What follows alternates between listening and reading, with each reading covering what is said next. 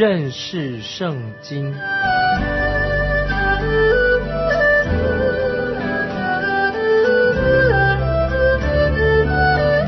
认识上帝的话，把上帝的话带到全世界。本节目是由认识圣经机构和环球广播电台联合制作，欢迎收听。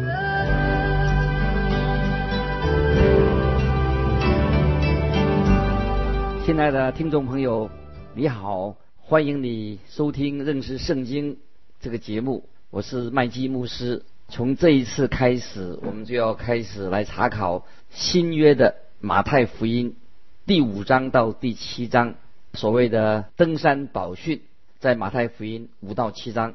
现在让我们首先对登山宝训有一个大略的认识，之后我们再讲登山宝训的细节。在新约圣经当中，主耶稣一共谈论过四个主题，四个主题在马太福音就记载的其中的三个。第一个就是登山宝训。在马太福音第五章到第七章，第二个主题是教导有关于天国的比喻，是在马太福音第十三章。耶稣在橄榄山的教导，橄榄山上的教导，这是第三个啊，是在马太福音二十四、二十五章。登山宝训是要对主耶稣这一位天国的君王，他来了要做宣誓。那么关于天国的比喻。那是针对那些拒绝天国的王，这些人他们的将来的后果是如何？这是关于天国比喻他所要讲的。主耶稣在橄榄山的教导呢，就是预言关于将来所要发生的事情。那还有第四个耶稣的主题讲论主题是记载在约翰福音，是指到有关于。主耶稣基督的定十字架，他复活，他升天，他代求，这些对我们每一个人都有很重要的关系。盼望你能够用心的来学习、认识圣经的教导。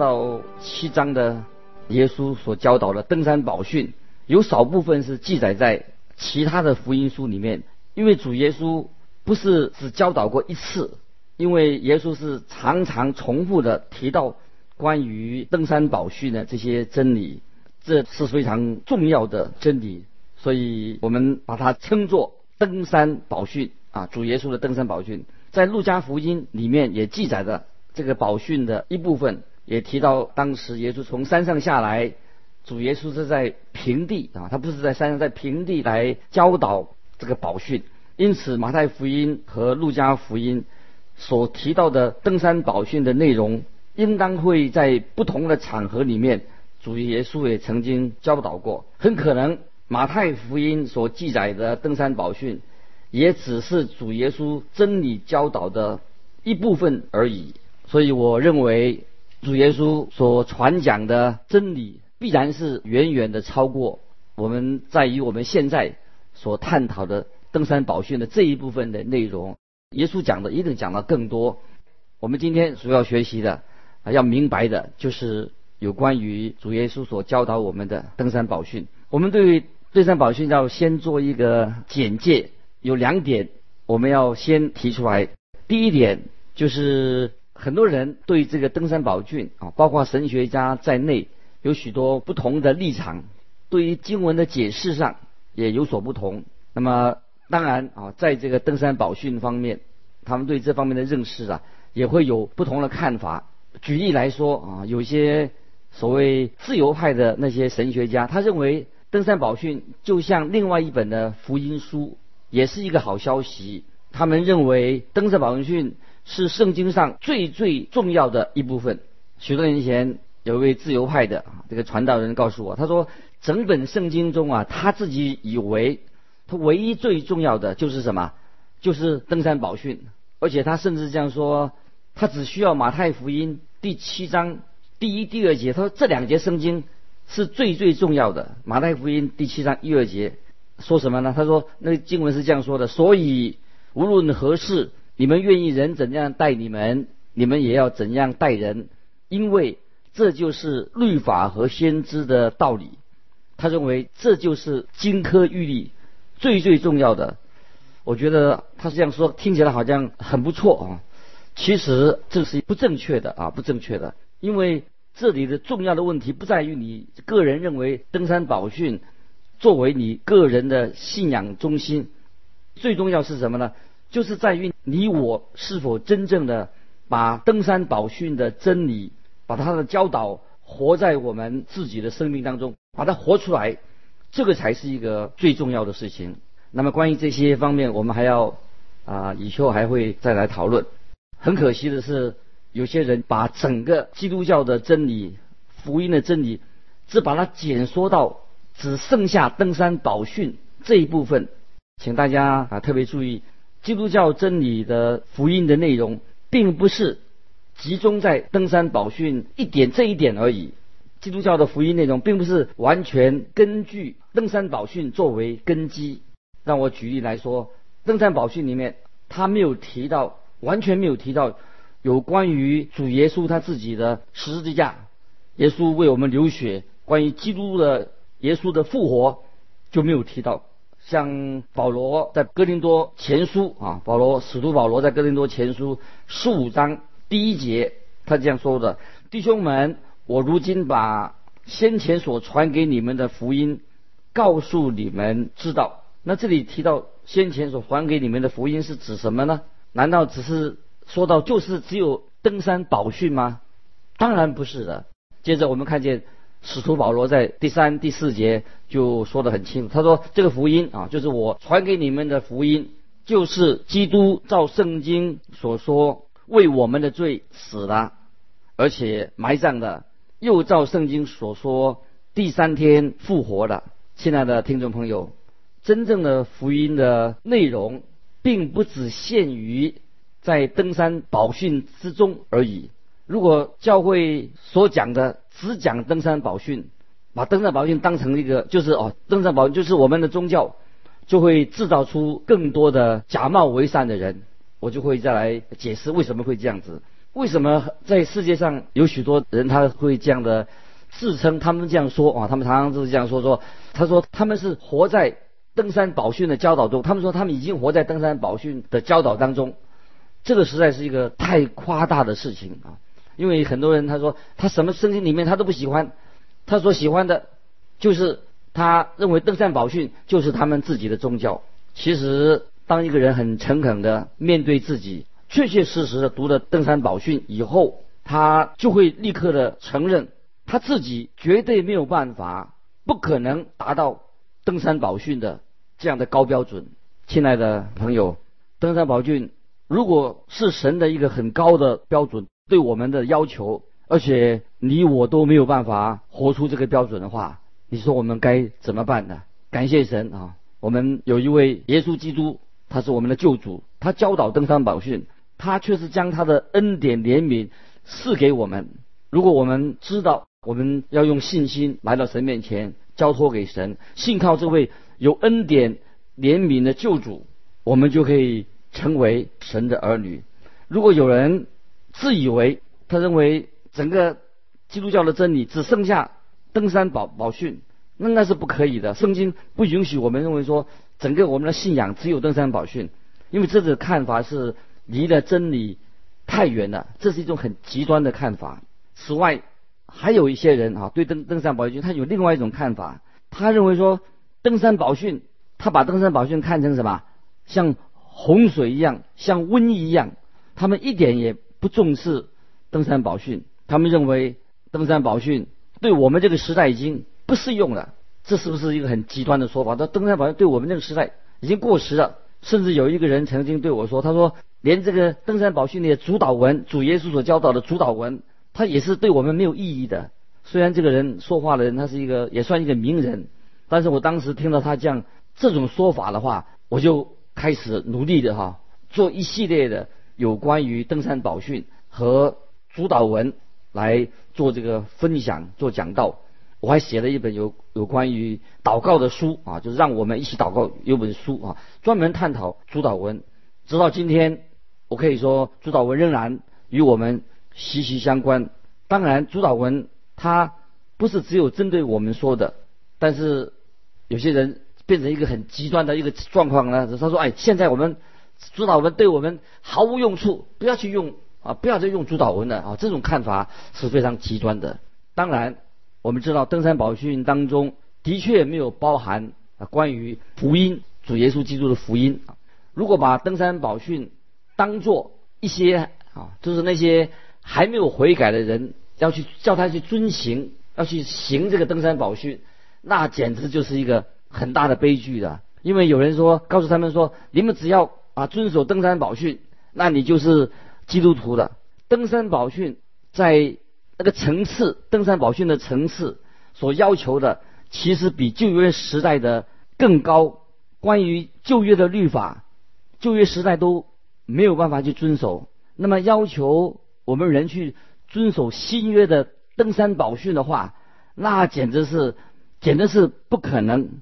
如果我们任何人说他只靠着自己的能力就可以达到达到那个登山宝训的标准的话，那我觉得这是。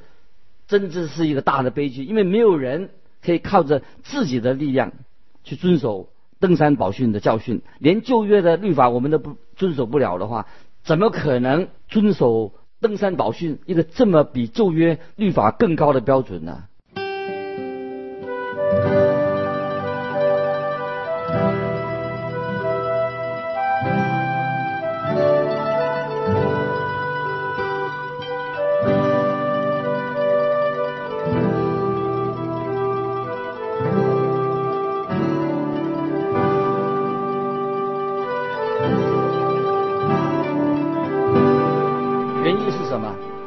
基督徒来说，我们真实的啊，我们实实在在的承认啊，我们没有人有能力，也没有这个动力去活出登山宝训的要求。登山宝训当中并没有教导说教内容里面没有说教导我们说我们可以靠着圣灵的能力去活出登山宝训。使徒保罗在罗马书第八章第三节第四节啊，请大家注意这个经文，罗马书第八章三节四节。所说的，他说律法既因肉体软弱有所不能行的，神就差遣自己的儿子成为最深的形状，做了赎罪祭，在肉体中定了罪案，使律法的义成就在我们这不随从肉体，只随从圣灵的人的身上。这项教导也没有刚才保罗所说的话，并没有在登山宝训出现，登山宝训也没有提到。圣灵的工作，当然，登山宝训提到了提出一个非常高的啊生活行为的道德的标准，还有实践的一个法则。当然，我们可以说登山宝训和基督徒的生活信仰当然是互相并不是矛盾，也没有冲突的。因为登山宝训是说明了说出了主耶稣他对我们的心意，也是我们基督徒要努力的啊去寻求的，所以。也是基督徒应当去去做的，但是这个登山宝训所设立的这个高水准、高很高的水准，对我们有益处，是每一个基督徒要学习，我们去啊遵守啊登山宝训的教导。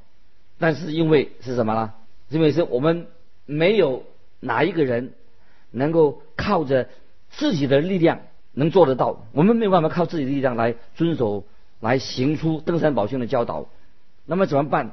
我们必须要寻求从上面来的能力，从神来的能力才行。所以登山宝训啊，做的应该做这样一个比喻很好。登山宝训像什么呢？像一个奇妙的亮光的灯泡，发亮的、发亮的一个灯泡。这个灯泡自己本身它不会发光，除非你插上了接上的电源才能发光。登山宝训就像灯光发光的灯啊，它本身不是那个灯泡，灯泡本身。并不能够自己去发光，登山宝训的最主要的目的是什么呢？就是让我们看见天国的原则是什么，天国律法是什么，天国的律法是什么，在天上律法是什么？马太福音就提到天国的君王就是主耶稣，他现在已经显现出来了。世纪约翰就是这位天国君王的先锋，这位君王他来呼召人跟从他，做他的门徒。这位君王要。彰显他自己的身份是什么？他就是君王，又是和平之子的身份。这个就是天国的律，这是天国的律，要在千禧年啊，圣经也应许说，千禧年有一天会来临，到那个时候才能够完全的应验。主耶稣基督在那个时候，他要从天降临来做王，要管理这个世界，并且这个律法登山宝训的这个。所说的每一句话，所说的所教导的真理，那个时候就会完完全全的应验的。因此，如果啊，今天有人他对我说，他认为主耶稣没有看重登山宝训，或者说不再教导登山宝训了，我想这个是一个大错特错的，这完全是不对的。基督徒既然称为我们是耶稣基督是我们的主。那么当然，我们要去寻求、追求、寻求主的教导，他的命令对我们是有什么命令？我们人唯有依靠神所赐的圣灵的能力，我们才能够遵行主的命令。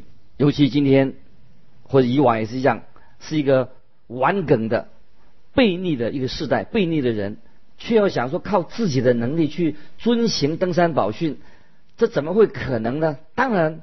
不可能，也是很荒谬的。我们唯有靠着神的恩典，靠着神恩典的福音，使我们能够信靠基督、顺服基督，我们才能够有这样的能力去遵行、顺服神所教导的。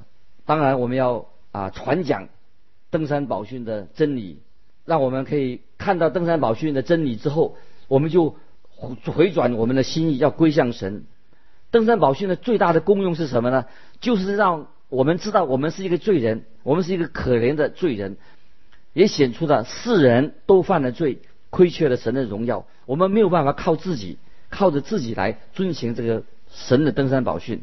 我们可以啊，基督徒可以把登山宝训的原则和圣经其他的圣经原则做一个对照，这样我们就可以使我们啊就知道说。体会到明白的基督对我们的心意是什么，会使我们有一个更大的、更宽的属灵的视野，使我们更多的认识到主耶稣基督他的心意是什么。譬如说，只有在登山宝训，你才了解到耶稣基督对杀人跟奸淫的真正的定义是什么。我们有时对杀人、对人犯奸淫的罪。真正的定义是哪里？我们并不是很清楚。基督在这里，他特别提到旧约啊，《出埃及记》第二十章十三、十四节啊，这两个诫命：不可杀人，不可奸淫。在这里，他把这个不可杀人、不可奸淫的定义，真正的定义，把它提升到更深入、更高的一个标准。那么，不可杀人，不可奸淫，那么是不是说这两条诫命，只有这两两条诫命，把它提升到一个更高的标准呢？答案当然是。很明显的，在马太福音里面，虽然耶稣只提到这两条旧约的诫命，但是事实上，耶稣是把整个旧约每一条诫命都包含进去，都提升了一个更高的一个标准。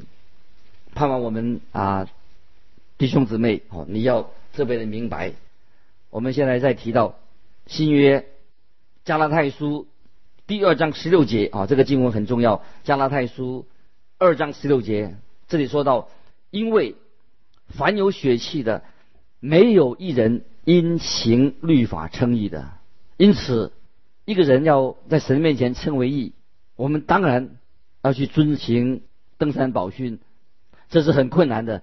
遵行登山宝训的困难度，要比遵行摩西旧约律法的困难度更高、更高、更困难。所以。只有神的恩典，蒙恩得救了，上帝恩典，我们才能够学习来遵行啊神的道。现在我们啊就试着我们做一个例子啊，把这个不可杀人和不可奸淫啊这两个这两条诫命，我们来做自我的反省啊，来自我反省，看看我们自己的灵命的状况是如何。我要用一个小故事啊来做一个说明。这件事发生在我第一次呃刚开始做牧师的时候，那时候我年纪还比较轻啊，也许还比较笨啊。有一位教会的长者，他邀请我在一个商业午餐聚会当中啊，叫我做一些啊福音的分享，帮助这些商人们认识耶稣基督。因此那一天我就在很早啊早一点就。到了那个会场去那个地方，哎，有些人已经在那里了，我就走到啊一个讲桌讲台的附近的地方哦，那么哎我看见那有一个人呢，不停的在那里讲话啊，我想我听听看哈他在讲些啊什么事情哈，哦后来这个人就啊告诉我说他是来自一个自由派的教会啊一个基督教会，然后他就我听到他说他就说他说他说哎呀登山宝训。这个就是我的宗教，这是我的信条。那我就回答说：是吗？啊，那我就恭喜你了，你能够有一个这么好的信仰。但是你有没有？我就问他说：你有没有遵守登山宝训里面所讲的呢？哎，他说：你你这是什么意思啊？那我就我就说啊，因为你说登山宝训是你的宗教，又是你的信仰，那么你是不是有把它实行出来，把登山宝训？应用在你的生活上，把它实完全实行出来呢？啊，他就这样回答说：“嗯，我当然想试试看啊，我要试着这样做。那么我就说啊，若是试试看的话，那就是表示说你没有活活出完全活出这个登山宝训呢。因为主耶稣曾经说过，我们要按着登山宝训的去行，才是有福的。要去做出来，活出来。因为登登山宝训不是你赞同不赞同他。”那么我就问他说：“那么你有没有切实的遵守这些登山宝训的教导呢？”啊，他就回答说：“他说，我想我大概大概有吧。”那么我又问他说：“哈，我就对他说说，你介不介意啊？我要给你做个小测验。”他说：“好吧，你来测验一下吧。”那我就说了，登山宝训说，如果你对你的弟兄动怒啊，就是生气的话，你就如同犯了谋杀罪一样。就像杀人一样，我就问他说：“你有做到这一点吗？不向你弟兄动怒吗？因为你动向弟兄生气、动怒就是杀人了。”哎，他就说这点教训太严厉了吧，太困难了吧？他说我有发怒，对弟兄发怒哦，有生气，可是我并没有去杀人呢。接着后来我那圣经登在朋友说，向弟兄动怒的就跟杀人是一样的。接着我又问问他说啊，我就引用。关于犯奸淫人犯奸淫罪的看法，那么马太福音有说，他说五章二十八节，凡看见妇女就动一念的，这个人心里与他已经犯奸淫了。你对这点的看法怎么样呢？他就回答说，他还是蛮老实。他说这点我大概没做到啊。后来我就想说，那我就跟他说说，登山宝训啊，不但是这两点，很多事情我们都你我都做不到。很明显的，你我在生活上并没有把它完全。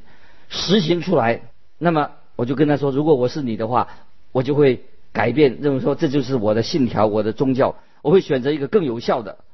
很多人啊，今天也自豪的说，他们的信仰就是登山宝训，他们认为登山宝训是最好的生活准则，最高的准则。可是，在他们的生命当中，毫无一些真正的改变，在行为上看不见啊，没有一丝丝的影响。亲爱的听众朋友，如果你觉得登山宝训是你的宗教、是你的信条的话，那么当然最好你要好好的去切实的去遵行这些教导，因为登山宝训是含有神的律法，一个高规则的、很高的、高档的神的规则。如果你诚诚实实面对登山宝训的教导的话，登山宝训，耶稣的登山宝训会让你知道你是一个罪人。你没有办法靠你自己来遵行，登上宝就可以把你引到为我们定十字架、赦免我们过犯的主耶稣的面前。是的，登山宝训为我们设立了一个很高的啊生活行为的目标标准。但是登山宝训也显出我们每个人在神面前都有亏欠，都是罪人，在神面前，没有一个人靠行为可以称义的。我们每一个人都需要耶稣基督做我们的救主。巴不得啊，你我今天了解到登山宝训是向我们招手，知道我们在神面前对着神有亏欠，我们要悔改啊，归向我们主耶稣基督这位天上的君王，他来救赎我们，为我们定十字架。因为时间的关系啊，今天我们到这里就。暂告一个段落，以后我们要继续啊分享啊登山宝训的教导啊，欢迎你啊来信到环球电台认识圣经麦基牧师收麦是麦田的麦基是基督的基，愿神祝福你，下次再见。